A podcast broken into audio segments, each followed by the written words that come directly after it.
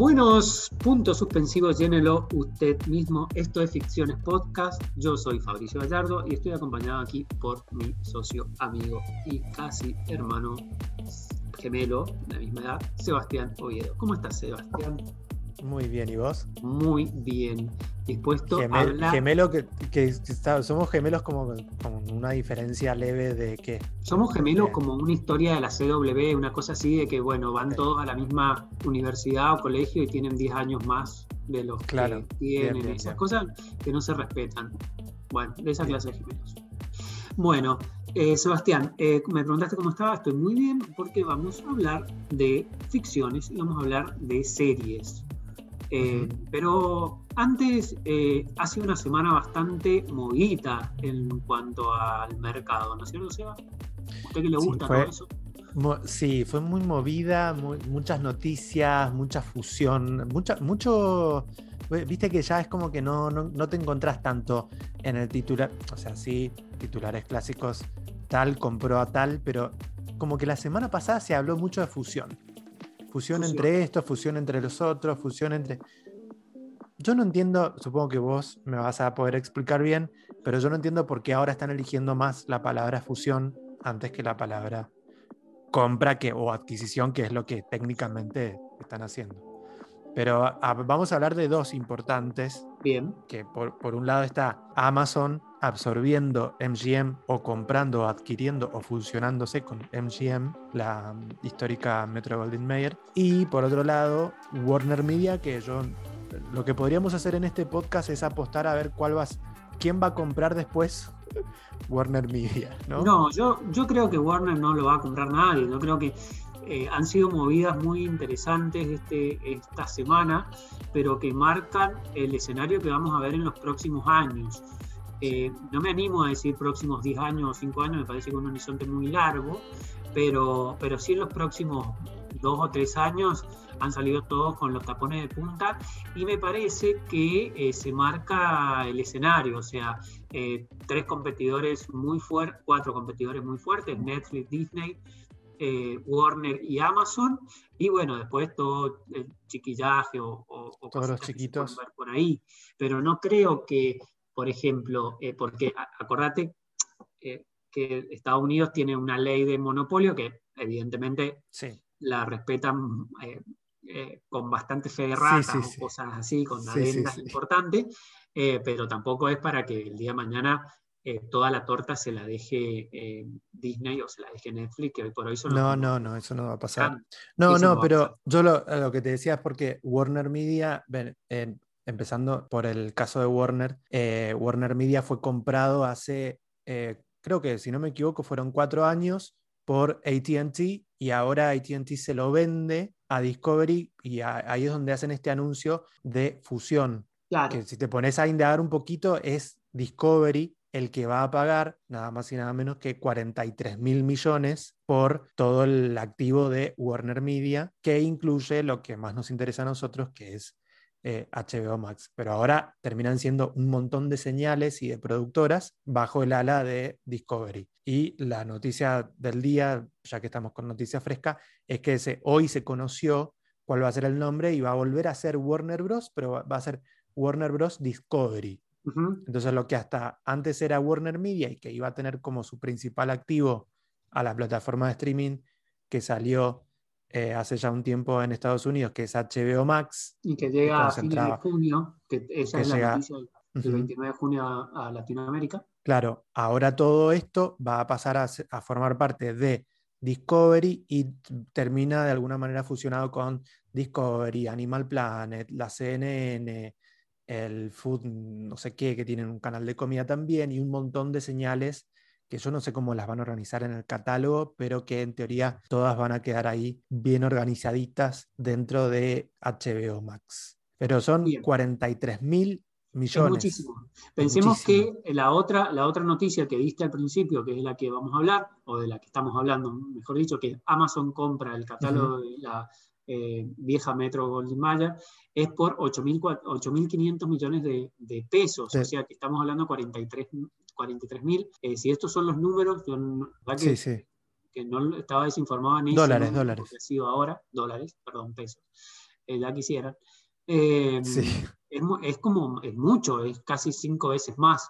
Entonces, bueno, sí, estos dos competidores salen a, bueno, en el caso de HBO, a consolidar la región y a consolidar el producto, eh, esto de que dijo Nolan hace un tiempo de eh, el peor servicio de streaming, evidentemente tienen, están teniendo una inyección financiera y, una, y un respaldo para salir a, a, jugar como, como uno de los de los más fuertes competidores en el negocio del streaming. Y por otro lado, Amazon intenta consolidar lo que ya venía trabajando, tiene muchos más suscriptores eh, que, que, HBO, pero lo que le faltaba era la biblioteca. Con esto de compra la biblioteca, todos los clásicos eh, del viejo estudio y además franquicias importantes como Jane Bond, Rocky, eh, etcétera, etcétera, y el derecho intelectual a hacer con eso lo que se le antoje. Entonces, bueno, sí. Eh, según, según, leí también en, dos medios eh, distintos, ahí continúa la negociación porque adquieren los derechos hasta 19, o, o sea, desde hoy hacia, yendo hacia atrás, hasta 1986 y después hay un montón de clásicos que hace un par de años atrás quedaron en manos de Warner porque los compró Warner con derechos de distribución. Eh, los compró Warner cuando estaba a la cabeza eh, Ted Turner y eh, ahora se, está viendo cómo vuelven todos esos títulos al catálogo de MGM, pero que hoy por hoy están dentro de la lista de clásicos de HBO Max. Pero sí, son un montón, son algo de 4.000 títulos. Habían publicado también la cantidad de horas de televisión que tenían en el, en, el histórico, los de MGM, pero es un montón. Es muchísimo. Y, y, es lo, yo creo que también es lo que le estaba faltando a, a Amazon, para dejar de ser... Con, ¿Por qué? Porque Amazon, ah, estamos todo el tiempo hablando de, esta, de la guerra del streaming y de la competencia y de...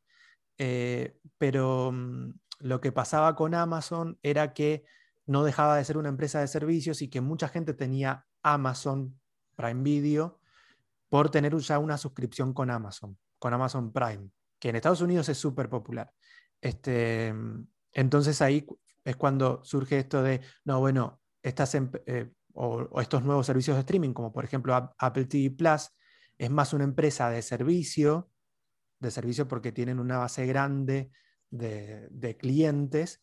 Eh, entonces Apple TV Plus compite con Amazon, no compite con Netflix por, por el tema de eh, la cantidad de títulos, la inversión que hacen en producciones y un montón de cosas. Amazon, eh, yo creo que con esta compra empieza a despegarse un poco de esa etiqueta de una empresa de ser una empresa de servicios o una mera empresa distribuidora de títulos y ya pasa a, a ser una empresa productora, o sea, una casa productora teniendo a MGM.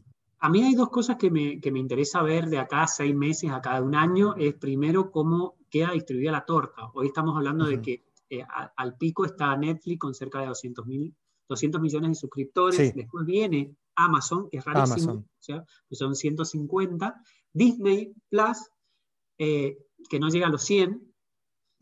Y HBO, que es la que menos tiene, que tiene 65 sí. 65 millones. Y después Apple tiene mucho menos.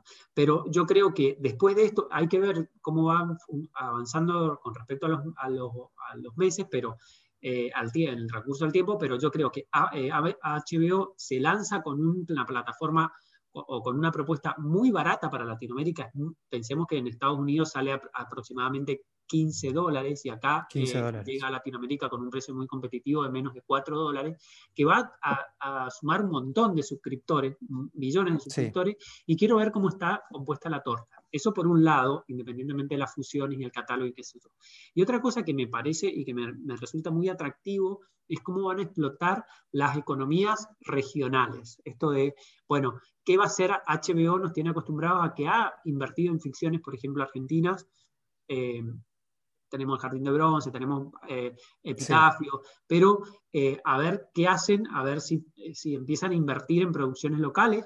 En España eh, tienen dos series enormes como Patria y Veneno, que son buenísimas, y así en, todos los países, en casi todos los países, a ver cómo es la inversión. Y si hace lo mismo o cómo hace lo mismo Amazon si va a, hacerlo, si va a ser algo similar a Apple. ¿entendés? Esas dos cosas son las que a mí más me o que, o que más curiosidad me, me, me, produce en el mediano plazo. ¿Cómo se van a repartir el mercado y cómo van a conquistar esas economías regionales?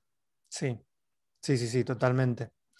Ah, yo creo que, es, que sí va a ser muy fuerte HBO Max, por eso que decís, por, por el, es un precio ya no, sé si decirle como competitivo, porque, y más con esta fusión, va a ser muy grande el catálogo, muy tentador, y también teniendo en cuenta que se viene eh, este spin-off de, de, House of Dragons, o sea, tienen muchos activos súper, súper importantes, un van a quedar con un catálogo inmenso, de, tanto de series como de, de películas.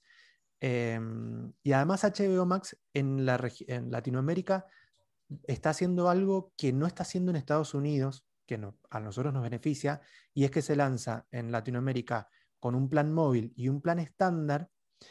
Y vos que viste la transmisión me lo vas a saber responder, pero ninguno de los dos planes tiene publicidad, mientras que en Estados Unidos están eh, lanzando ahora una, mm, una suscripción más económica, pero que contiene publicidad.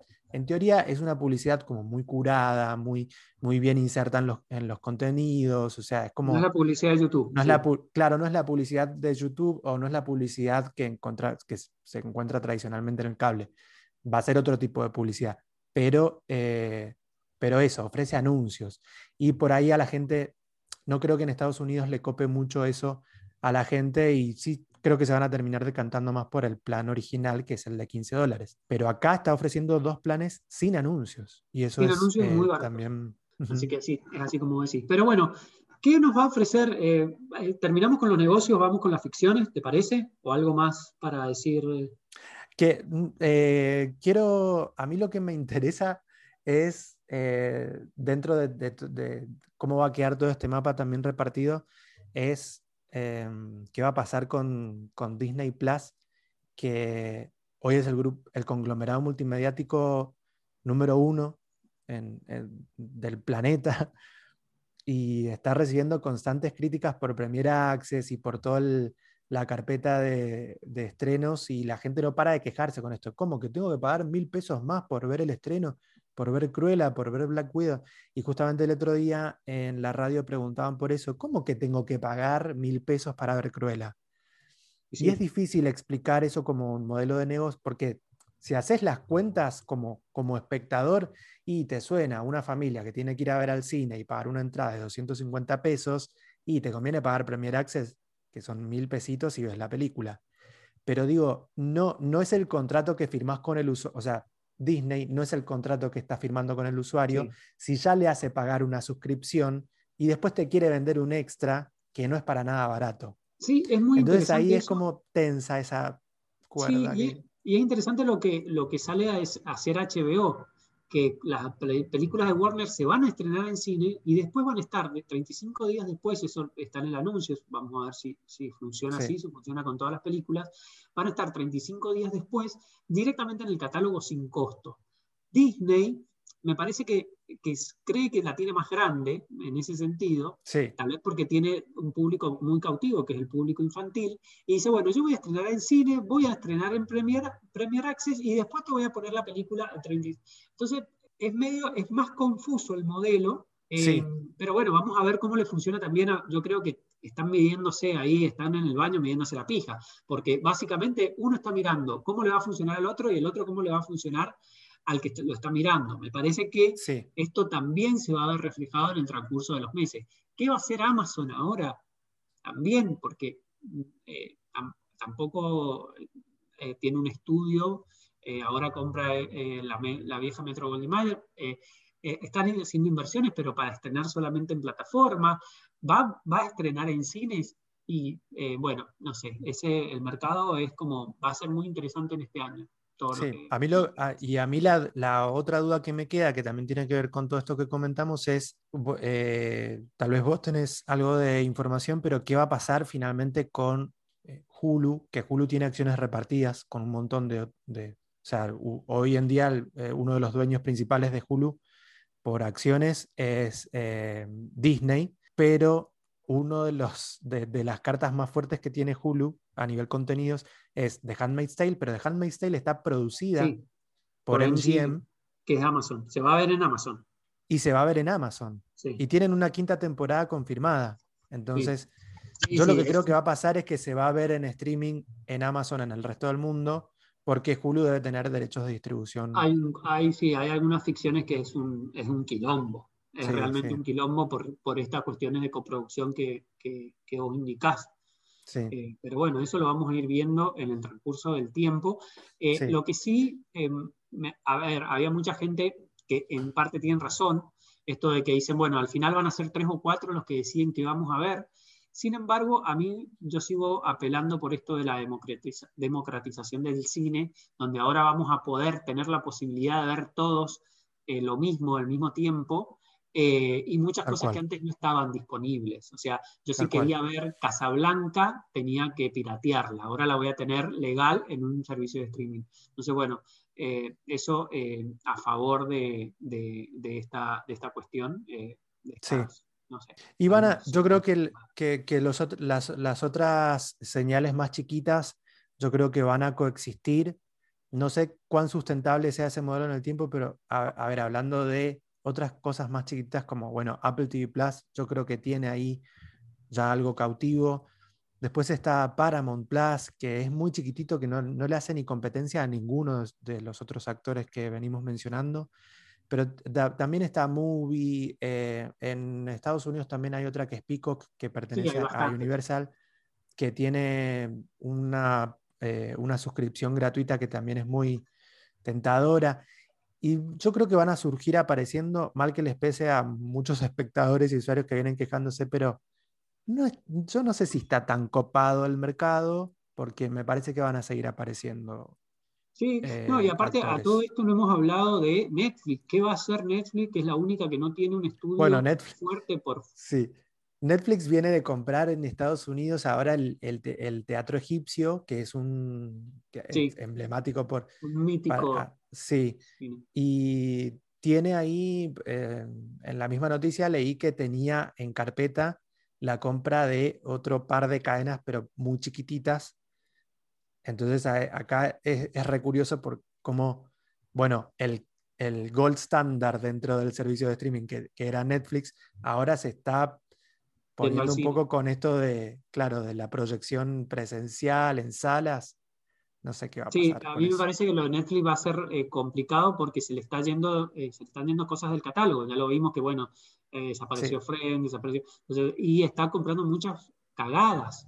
Y hay mucha gente que ya se ha dado cuenta. O sea, si se ha dado cuenta, no sé, gente que por lo general te la pregunta es, ¿qué hay en Netflix? Y hoy por hoy te dicen, che, ya estoy harto de Netflix porque eh, ni siquiera eligiendo el, estreno más publicitado me, garantiza que voy, a, que voy a ver algo.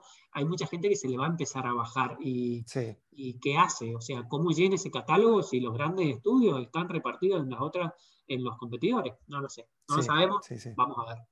Bueno, Seba, eh, ¿listo de negocio? sí, ya que eh, venimos hablando de HBO Max. ¿Cómo te gusta la plata? No, quiero que me digas que, eh, por qué. Porque yo creo que estoy a punto de terminar de tomar una decisión y de guardarme hasta el 29 de junio para ver algo que vos ya viste, pirata, te estoy denunciando en este, te estoy denunciando al aire, algo que ya viste pirata, y que es una de las cartas más importantes que tiene HBO Max, que es... Eh, la reunión. La reunión. De, nada más y nada menos que del grupo, el grupo de, amigos más... De, de míticos eh, y emblemáticos amigos eh, de los fines de los 90, principios del 2000, Friends. Sí. que bueno, fue, va a ser uno de, de los motivos por los cuales mucha gente va a suscribirse a HBO, pero realmente estrenó hace unos días en HBO Max en, Estados Unidos y nosotros la pudimos ver acá, eh, bueno, como pasa con esto, o sea, cada vez que se sube algo en un servicio de streaming, lo puedes ver pirateado al minuto uno.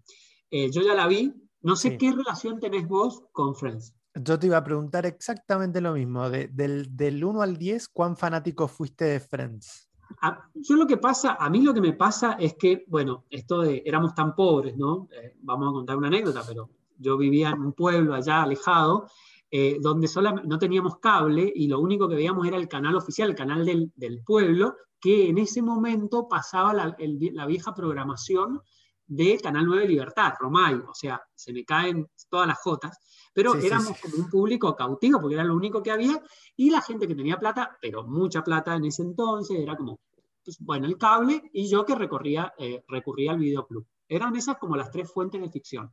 Yo me acuerdo perfectamente cuando estrenó Friends que lo compró Canal 9 Libertad y empezó a pasar los primeros capítulos y yo ahí descubrí que había otra clase de ficción que no era solamente las novelas de la tarde de, eh, no sé, eh, Grecia Colmenares o no sé, alguien, no sé, Verónica Castro, Natalia Oreiro.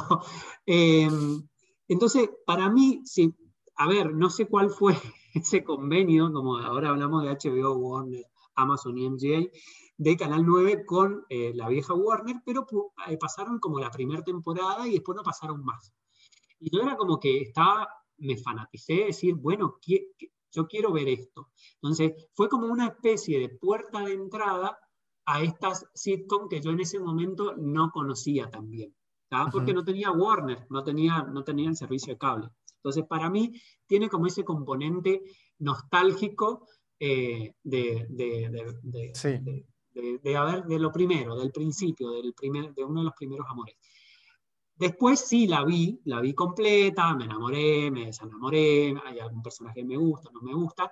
Eh, soy, soy fanático de Friends, o sea, si me hablas de mi sitcom, eh, viste que también esto pasó mucho, que empezaron los, ay no, pero no es como Seinfeld, ay no, pero yo soy más de, eh, how eh, ay. La otra de How to Get, no, How I Met Your Mother. Que son unos años después, y Bebe, de Friends. bueno, sí, un montón de... Reconozco que Seinfeld puede ser una mejor sitcom, eh, pero bueno, mi corazoncito es de Friends, así que te diría un 8-9. ¿Vos? 8-9. Bueno, yo creo que yo también tuve mis épocas.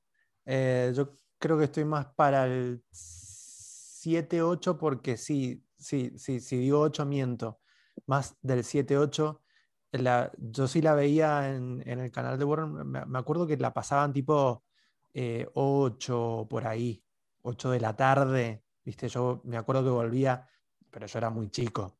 Yo volvía del colegio, en ese momento de la primaria, iba en la tarde y volvía y eh, era muy ñoño. Y después de, mm, hacía las tareas apenas, volvía del colegio. Eh, y después era como que el permitido era ver Friends, pero no lo veía siempre. Entonces fue como que empecé a acumular como vistos todos los capítulos, pero con, con mucho tiempo eh, de delay sí, no, no, sin duda. No estábamos tampoco, no era esta época en donde si lo ves, o sea, lo que viste, no lo viste este mes, lo viste el mes pasado, ya está fuera de la conversación, ya está fuera de moda. No era esa época, obviamente. No, no. Pero bueno, la reunión es el reencuentro de estos amigos, veintipico años después, el número exacto te lo debo. ¿Me gustó? Sí, me gustó. Tiene el componente nostálgico. Tengo bastantes reparos. El primero es que hay muchos que se nota que iban por el cheque, y se nota. O sea, Sí. Eh, está medio como que, que, hay algunos que, bueno, eso, se nota que, no, eh, se ve medio forzado.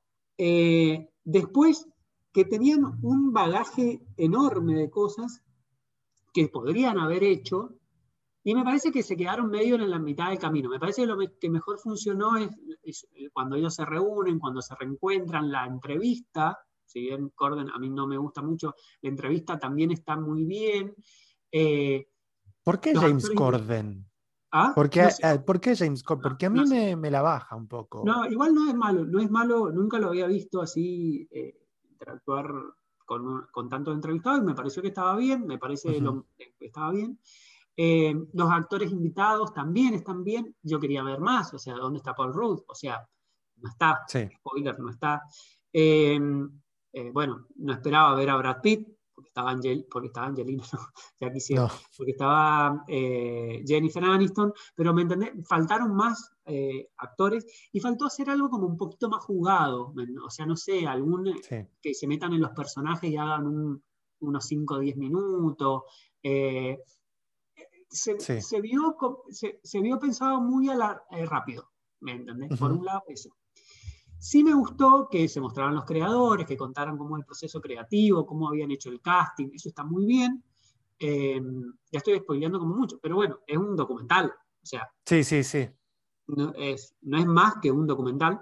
Eh, y hay una cosa que a mí por ahí, esto es muy personal, pero que me jodió un poquito, que en algún momento dicen, bueno, lo que quisimos transmitir es cómo vivíamos en esa etapa eh, de la vida donde los amigos eran la familia. Y me pareció como medio como un discurso que se ve ahí o como que lo intentan eh, meter con fuerza, bueno, pero somos familia, pero somos familia, pero ya pasamos esta etapa y, y que es un poco como terminó Friends, o sea, sí. alguno teniendo hijos, otro emparentándose, otro yendo a vivir solo, o sea, esa separación que no necesariamente en la vida real y en los códigos que hoy manejamos eh, termina así, o tiene por, o, tiene por qué terminar, O sea, vos te tenés que hacer adulto y tener una familia y ya tu familia no van a ser tus amigos y, no es así. O sea, eh, me parece que ese discurso, pero eso es muy personal, o sea, tal vez tocó una fibra sí, sí, sí. muy mía, eh, pero el resto está bien, es tan grande, sí, que esperan, chicos, el, el tiempo pasa. Sí, obvio los hombres están peor que las mujeres, sí. Eh, fíjense en cuando se separa cualquiera, si no la mujer no está mucho mejor siempre que el hombre. O sea, pasa en la vida real, pasa en Friends. Esas jugadas me molestaron un poco después del eh, pero bueno, para pasar un lindo rato, reencontrarse con, su historia, está, está bien, bueno. divertido. Yo creo que, que, acabas de, calmarme un poco y, bueno, definitivamente me parece que voy a esperar hasta el 29 de junio, ¿no? No, queda mucho. Quedan 27 días. Quedan 27 días para que todos... Este, mm, así que, bueno.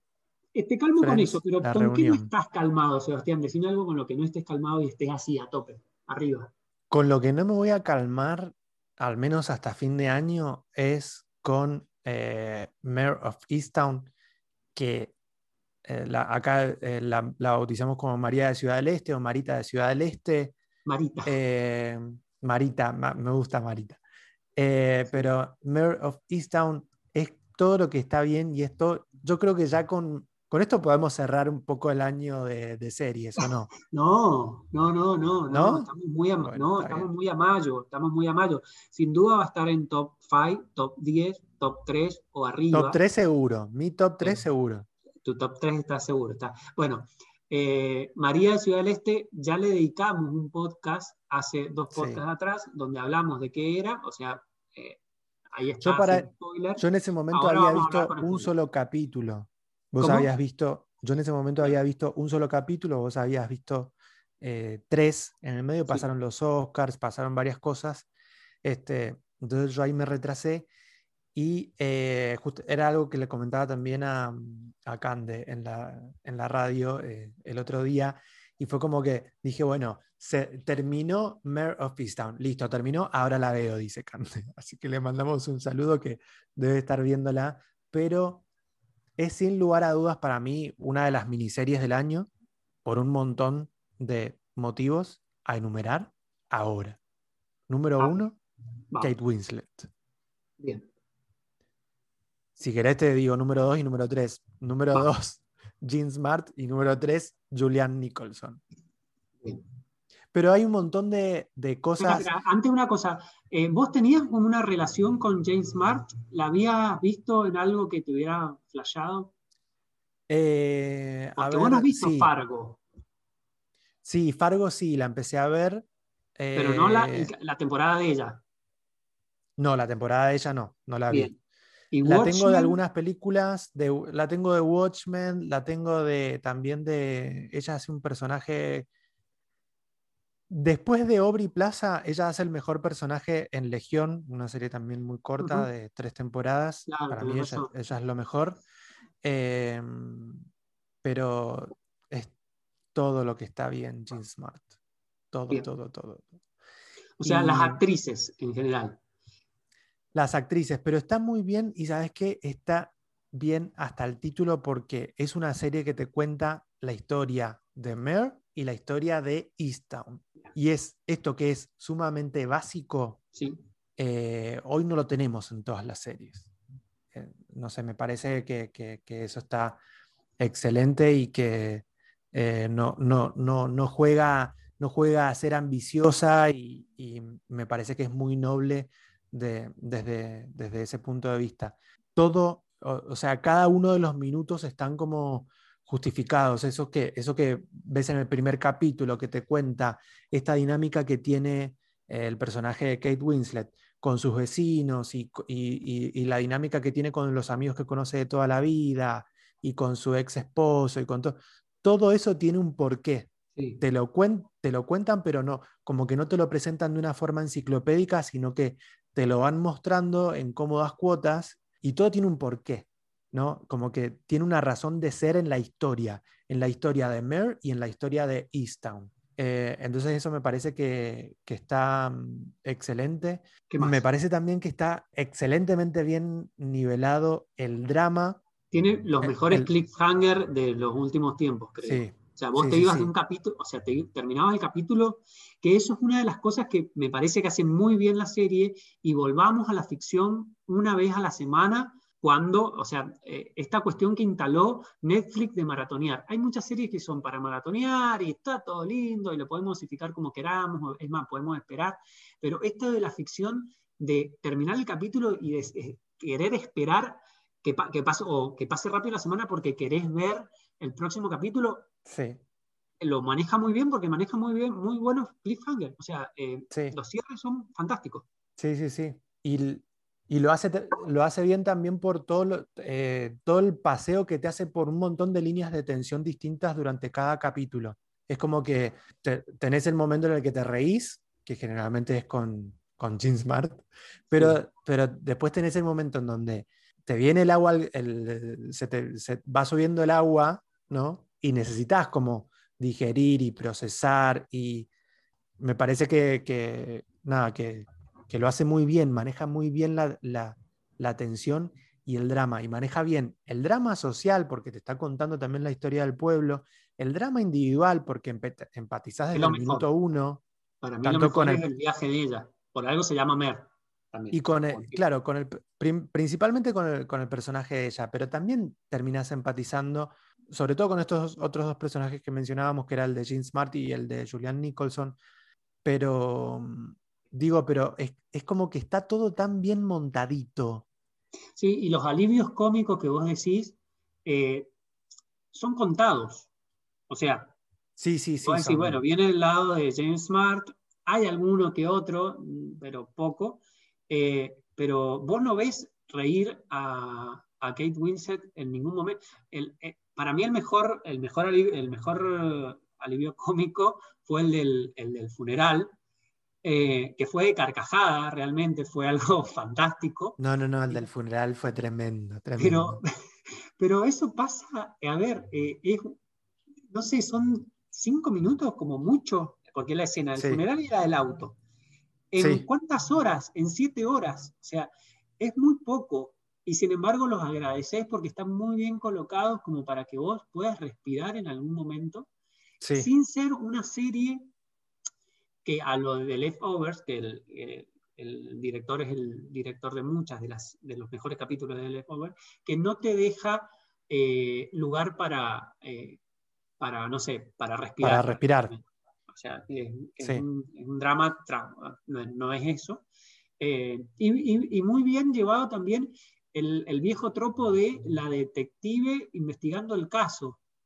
Sí que bebe mucho de, de, Killing, o sea, la serie y está, Y está súper bien equilibrado, porque es como que en, ningún momento te olvidas del caso, y el caso está ahí latiendo todo el tiempo, pero está bien equilibrado con todo el viaje individual que nos está contando la serie del personaje de ella. ¿Algo que no te haya gustado?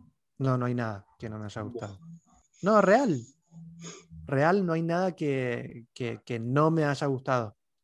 Me pareció también que, que, hacia el final, son siete capítulos, hacia el final del sexto, dijimos, bueno, listo, hay que esperar a ver cómo se resuelve esto en el, en el último capítulo. Cuando estaba empezando el último capítulo, eran 66 minutos y en los primeros 15 minutos dijiste, bueno, ya, ya se resolvió. ¿Qué me, me, van a edulcorar toda la historia con 50 minutos más y no, tan solo no lo hicieron, sino que te dan vuelta toda la temporada, ¿entendés? Porque te resignifican todos los personajes, la historia. es, hermoso, es hermoso esto porque estamos hablando sin spoilers. Sí, sí, sí. yo, hice, yo, hice, un, un, paralelismo salvando a diferencias abismales, por más que a mí me guste, pero hay diferencias abismales que no, se las puede equiparar, pero hice un paralelismo con eh, otra serie limitada de HBO que es eh, Sharp Objects. Y, y, acá está, bien que Mare of hace todo bien, para mí, visión personal, para mí hace todo bien. Y a mí, si bien Sharp Objects me gustó muchísimo, porque me había gustado el libro, me gustó, me gusta mucho Amy Adams, me gustó cómo estuvo, eh, cómo estuvo hecha la serie, se pasaron por, por cualquier lado un montón de cosas esenciales y cruciales en la historia y eh, lo cuento sobre todo por la resolución, la, resolución que tiene Mare of en donde eh, se toman el tiempo para crear una atmósfera, para crear un ambiente y para explicarte por qué, sin ser, sin subestimarte y sin ser enciclopédicos. Y en Sharp Objects lo que hicieron fue terminar una serie que era muy cortita, era de seis capítulos, pero te, te, resolvieron todo con una escena post créditos. Sí, sí, sí, sí, Entonces, después, de ver esta, después de ver esta serie, decís, puta, no estaba tan bien Sharp Objects, por más que yo la quiera defender. Exacto. Y otra cosa, ¿entendés por qué Kate Winslet tiene un Oscar y Amy Adams no? Con todo lo que vos querés de Amy Adams. No, bueno, pero eso, eso también la quiero. No, no, no, no nos metamos en eso, pero sabe elegir los papeles, o sea, una actriz que sabe a dónde apunta. Está, me parece que está en otra esfera Kate, Winslet. Sí, Yo las quiero a las dos, pero Kate Winslet está en otra esfera. Bien. Em, capítulo favorito, sin spoilers. Ay, no me acuerdo, pero no, me acuerdo si fue el 3 o el 4, pero eh, me parece que fue el 3 o el cuarto. Debe ser uno de esos dos, que es eh, uno de los momentos de ella en terapia. Bien, bien. En donde tiene una cámara fija sobre su cara que sostenía durante eh, cinco minutos. Cuando lo vean se van a dar cuenta, pero bien. Eh, ese creo que fue uno de los mejores. Yo el mío, yo me quedo con el 5 y yo creo que va a ser el... si la serie no sé si va a estar va a ser mi serie del año, porque el año le falta mucho tiempo. Yo creo que el capítulo es muy poco probable que haya un capítulo de alguna serie que me transmita lo que me transmitió el capítulo 5, que es en el cual se resuelve uno de los misterios que hay, no vamos a decir mucho más, pero como, como la pasé en ese capítulo y cómo terminé, esa noche no prácticamente me costó dormir. O sea, nunca voy a tener pareja. y no está, sí. pero me puede pasar esas cosas. Feo, eh, Quedarme así como pensando, pensando, así como diciendo, ¿por qué? Me, pareció fantástico lo que hicieron. Y, después dije, ¿cómo continúan después de contar esto? Y lo logran hacer. Como vos decís, en el último capítulo, en los primeros 20 minutos, tenés la resolución y decís, bueno, ¿y qué van a hacer con el resto? Es más, yo me acuerdo de haber puesto, no pausa, para no pausarla, pero mirar para arriba y decir, ah, pará, le faltan cuarenta y pico minutos, ¿qué van a contar? Y lo hacen y aparece la enorme eh, Julianne Nicholson, que yo no la tenía tan cercana como vos, eh, y bueno, y la cátedra y bueno, todo. a mí también me gustó muchísimo. Julian, eh, Julian Nicholson es, es excelente. Para mí, de, para mí, derecho a actriz de reparto en los, en los eh, ¿Jane Smart o Julian Nicholson ahí? Yo creo que ahí van a competir. Yo creo que ellas dos van a competir y yo creo que eso le daría a Julian Nicholson. Sí, sí aparte porque... James Smart ya tiene un Emmy, así que... Ya, tiene un Emmy y aparte lo va a ganar de nuevo este año con... Eh, con Hacks. Con Hacks que estamos esperando, por, es otro Después, por el cual estamos esperando HBO. No la piratees, te, desafío a que no la piratees. No, no, no, no, no. Porque está... Hay gente que la está viendo, pero esperemos hasta el 29 de junio. Te cuento una eh, incidencia, la busqué. Dije, ahí está. No, no, no voy a esperar. No, sí, yo también la busqué, pero no, pero no, no, esperemos. Este, en terapia. Pero no, eh, sí, para mí Julian Nicholson tiene... Bueno, que, que decís en un momento que está, pero para, está de decorado la, mejor amiga de ella. Claro. Y después claro, no. No, aparte tiene una escena icónica que es eh, meme por meme dramático, que es la cuestión, este, esta escena del banco del parque donde le dice no te voy a dejar sola, eh, que es una escena que, va a quedar, que, queda en el imaginario, o sea, queda en el imaginario eh, forever y con una escena dramática tonta donde, donde bueno, donde ven el valor de la amistad que reignifica todo lo que, lo que sucede después. Eh, bueno, cerramos, por más de que podamos estar hablando una hora más de... Sí, podríamos, podríamos, pero no, cerremos, cerremos. Em, un muy buen cierre para mayo. Pero, ¿qué, qué, pasa, qué, qué, más pasaba en junio? En mayo, perdón, vos estabas esperando con ansias. Yo estaba esperando con ansias, vamos a hacer una mini crítica, una mini crítica que tal vez mucha gente. No va a coincidir. Lo más esperado para mí era el ferrocarril subterráneo, las razones estaban ahí, o sea, había leído la novela, estaba eh, dirigida por Barry Jenkins, director de Moonlight, la quería mucho, qué sé la vi, no voy a spoilear nada, eh, vos todavía la tenés pendiente, y un poquito me desilusionó, vamos a decirlo, digamos todo, hace algunas cosas mal, eh, básicamente en lo que yo esperaba que lo hiciera bien, que es la construcción del villano. Hay capítulos que están dedicados pura y exclusivamente al villano, cuando en la novela, está bien, esto de comparar el libro y la novela, ya lo hemos visto, que es pero la, magia del villano era el villano ese que no sabías eh, por qué era malo, o, bueno, acá te lo explican como mucho. Está filmada de la hostia, de la puta madre, tiene un montón de ideas que están buenísimas. Eh, e incluye, introducen personajes que, están, que no están en la novela y están muy bien introducidos, todo lo que quieras. Pero eh, la dinámica era la heroína y el villano y fallan en el villano. Así que para mí, no, el ferrocarril subterráneo no, no. no mis expectativas. ¿Puedo eh, confesarte algo? No te lo había dicho esto, pero la, em, empecé, me puse con el primer capítulo. Sí porque nuestras series más esperadas del mes de mayo estaban en, Amazon. Sí. La, ahora te comento qué pasó con la mía. Sí. Pero me puse a ver de, Underground Railroad, eh, el ferrocarril subterráneo, no por, por otros motivos, pero me, me, costó un montón y el primer capítulo no lo pude terminar. Entonces yo estaba esperando a ver qué decías vos para ver si hacía el esfuerzo o no. Como que no me. No, yo, ojo, yo creo que el esfuerzo lo vas a tener, o sea, lo vas a tener que hacer, o sea, no, no vas a tener que hacer nada, si no te pinta, no te pinta, pero va a ser una de las series del año porque tiene un montón de cosas buenas. Pero no es una serie fácil de ver, no es, no es una serie que se recomiende a todos.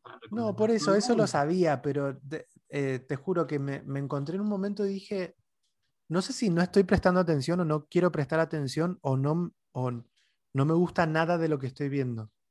Y mm. dije, bueno, tal vez no es el momento y, y la dejé ahí. Sí, ahí. Está bien, era, eh, elegí un muy mal momento y horario para, para, hacer el intento, pero, eh, pero la dejé ahí y dije, bueno, yo, esto, esto lo tengo que charlar en terapia, es decir, en el podcast. Eh, así que ahí lo termino de, definir. y bueno, ¿y la tuya? ¿Qué pasó con la tuya, Sebastián? La mía no estrenó, era, era Solos. Era la serie, una serie antológica de pocos capítulos, que tenía muchos eh, nombres interesantes. Finalmente no estrenó, pero por lo que estoy chequeando en este momento, tiene fecha de estreno para, mm, obviamente para la plataforma, para Amazon, en España para el 25 de junio y para Latinoamérica lo mismo, fines de junio. No sé si el 25, pero tiene fecha de estreno este mes. Eso con ¿No cerró contrato? ¿Qué onda? Se va a estrenar. No, no, no sé. No, no sé. Se, va a estrenar, se va a estrenar, pero bueno, no, no me quiero, no, me quiero, no quiero poner en mi boca la fecha porque Bien. ya lo hicimos el mes pasado y nos salió mal. y no salió, no salió, no viste solos. Bueno, ¿y qué esperas para, y ya para cerrar, empezamos junio, ¿qué es lo que más esperás de junio? La que más tengo ganas de ver es la que está haciendo Apple TV Plus, Lisa's Story. ¿Por qué? ¿Por qué? Por Julianne Moore, por Stephen King, yeah. por Clive Owen. Tiene, eh, tiene, la tiene como productor J.J. Abrams, que al día de hoy, la verdad, no me significa mucho, pero bueno, está producida por J.J. Abrams. No, pero eh, sí, tiene lo, eh, a ver, tiene esta cuestión de que firma muchas cosas, y bueno, hay algunas cosas, pero no está al nivel de Ryan Murphy, ni mucho menos. Hay como una curaduría ahí. te sumo una, un, nombre más al reparto. La dirección. no, está Joan Allen que es esta actriz eh, que cuando la ves la reconoces porque has visto un montón de cosas de ella y que, y que, no, y que no trabaja tanto como debería, pero te clava tremendos papeles. Así que los, dos principales papeles son, perdón, eh, personajes están interpretados por ella y sí, eh, eso. Y, está, y hay otro nombre que también me parece bueno mencionar, que es el de Pablo Larraín en la dirección. Sí, vamos a ver qué hace con hay que explorar, hay que explorar ahí cómo, mm, qué relación tenemos con Pablo Larraín y, como decís vos, cómo maneja eh, a Stephen King. Porque aparte Stephen King está en el guion. Sí. Stephen bueno, también otro que, que, está filmando, está firmando acá algunas cositas que te sí, Pero no siempre lo tenés en el guion. Y dijo, no, para, esta es este es mi libro preferido, un libro ya de hace tiempo, año 2005, 2006, es mi libro preferido, si lo van a adaptar, déjenme a mí. Y se puso en el guion. Esa es mi serie más. tengo otra, si quieres, de bonus, pero no sé si es la tuya, así que te voy a dejar a vos. No, no, no, dale, ah, dame el bonus. Physical, también de Apple TV Plus. ¿Por qué? Por eh, Rose Byrne. Por las chicas, las chicas. Yo te sumo, o sea, te voy a decir solamente dos cosas. Em, mi serie de, la, de, lo más esperado de junio también es eh, la, eh, esta serie, eh, Lisa Story. Em, además de todo lo que dijiste, porque Apple, Apple la está pegando mucho. Ya hablamos y tiene un podcast Teslazo, yo hablé de Mythic Quest, y si no he hablado, lo hablo ahora, una serie que me está encantando, que es de Apple. lo más esperado de mayo fue Em, como es, eh, eh, para mí el ferrocarril subterráneo, pero la serie que realmente me sorprendió es La Costa Mosquito, que es un drama de Apple. Apple que tiene el mismo, la misma, el mismo criterio de em, estrenar, te estrena dos capítulos la primera semana y después te va dosificando, o tres o dos, y después te va dosificando. Eh, y La Costa Mosquito, Dramón, con una estructura que tal vez no lo voy a hablar ahora porque me gustaría después hablarlo, que tenga más espacio, pero con algo que no, que no había visto tratar eh, de esa manera en una, en, una miniserie. Eh, entonces, está, está, está, muy bien orientada a un público adulto, maduro, perdón, tal vez me estoy... Eh, no, quiero, ponerme en un pestal, pero ni, ni mucho menos, pero es como, eh, no, no, te está subestimando. Esto que siempre decimos que Netflix agarra y te manda y se subestima y te subestima. Entonces, tengo muchas ganas de ver eh, qué hacen con este, con este proyecto Apple. Em, Tiene algo a favor Apple que es como decíamos, es, es, más, es más servicio que productora, sabe encargar bien las producciones, hace un control de calidad exhaustivo, así como lo hace con su tecnología y todo su software lo hace también con este que es uno de los servicios en los que más está invirtiendo. Hace ya un par de años nosotros comentamos la noticia también en los podcasts y en la nota de que eh, salía a invertir en una plataforma de streaming como es Apple TV Plus con un presupuesto de mil millones de dólares para producciones originales. Al año siguiente fueron seis mil millones. Para este año también está aumentando un montón. Pero más allá del número, es, lo que el, fuerte creo que está en, cómo se está codeando y con quiénes y en el exhaustivo control de calidad que hace. El producto. Sí, y aparte hay una cosa que tal vez vos te haces una pregunta un sábado a la noche y decís, ay, no sé qué ver, a ver qué hay en Netflix y pones Netflix, casi como por error. Apple lo que hace es decir, quiero ver el nuevo episodio, quiero ver la película, o sea, o sea, sabes que lo que vas a ver tiene muchas chances de que te vaya a gustar. Y eso no es fácil. Hasta HBO a veces no le sale. eh, y Apple lo está haciendo muy bien. Así que para mí, em, eh, curricularmente te digo Lisa Story, si querés te digo extracurricularmente qué es lo que más espero de junio. ¿Qué es lo que más esperas?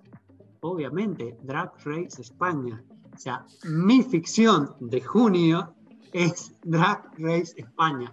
Eh, perdón. Drag Race España que, dicho sea de paso, tiene, em, o sea, su casa matriz viene a ser Paramount, que hemos comentado poco. No, porque, bueno, esto es como para, para más, pero Paramount es la casa matriz de la, nueva temporada de las All Star, que es como em, eh, ah, el de Drag Race. Drag Race España, eh, la casa matriz es WoW, que claro, porque es porque todo, lo, todo RuPaul es como está dentro de, la señal VH1, VH1 está dentro de Viacom CBS, que es la propietaria de Paramount Plus. Claro, claro, pero hay algunas que se ven por Paramount y otras que se ven por eh, eh, esta se ve a través de la plataforma y si bien estrenó el 31 de mayo, es un estreno de mayo, eh, bueno, eh, yo estoy fascinado con las track race españolas. No, es que aparte es RuPaul y es España, es como no, no, no, no, no, no, no, no. Aparte, el primer capítulo que ya lo vi es como que, no sé, como que me hizo muy feliz y es ese lugar feliz al cual vas cuando, cuando tenés ganas de, de eso, de sentirte feliz. Así que que me perdone Stephen King, mi bonus es eh, Listen Story, pero eh, lo que más espero es ver a eh, montadas a, las eh, a las españolas. Bueno. Lindo junio. Cerramos. Lindo junio, lindo junio para cerrar esta primera mitad del año encerrados. Este, hasta la próxima. Hasta la próxima. Chau, chau. Chau, chau.